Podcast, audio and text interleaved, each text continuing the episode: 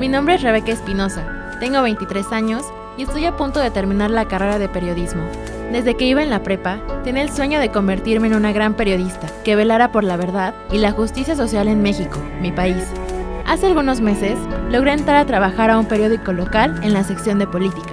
Ahí reporteo, hago coberturas, redacto notas y empiezo a cumplir mi sueño de cambiar al país. Tengo la certeza de que un periodista honesto tiene todas las herramientas para crear un cambio, no solo en los medios tradicionales, sino en toda la sociedad y sobre todo la esperanza de que pueda existir un México mejor.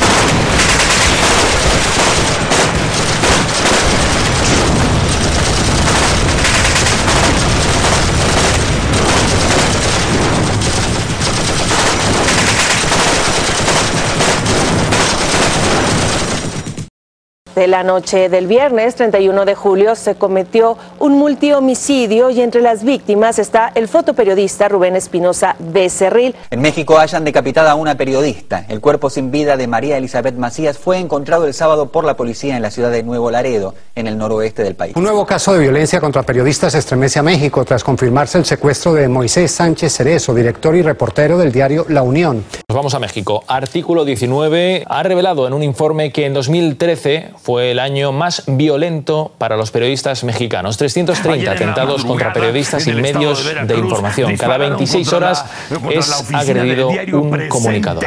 Organizaciones civiles presentaron en México un informe sobre las agresiones contra los periodistas. Preocupa el Principalmente en México, donde se registra el mayor número de agresiones contra periodistas de todo el continente. 41 reporteros han sido asesinados desde 2010 y al menos 20 permanecen en calidad de desaparecidos, esto de acuerdo al Comité para la Protección de Periodistas. Y con ello, el Estado fue sepultado hoy el reportero gráfico Rubén Espinosa, brutalmente asesinado junto con mujeres de periódico en reclamo de cientos de por la violencia contra los periodistas en México no cesa. Fue asesinado Víctor Páez, asesinados desde el 2000 y los 20 que han desaparecido exigen que haga algo, que haga algo para que puedan ejercer libremente, que o se callan o serán silenciados.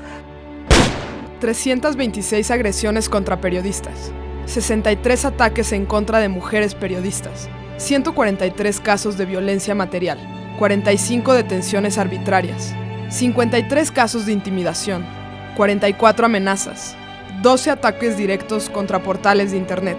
56% de los responsables de ataques fueron servidores públicos.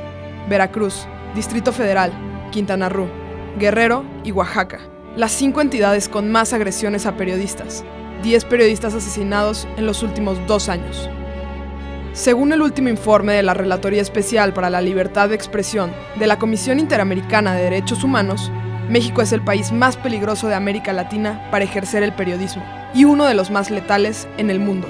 Uno de cada tres asesinatos documentados desde 2010 a la fecha se cometieron en el país.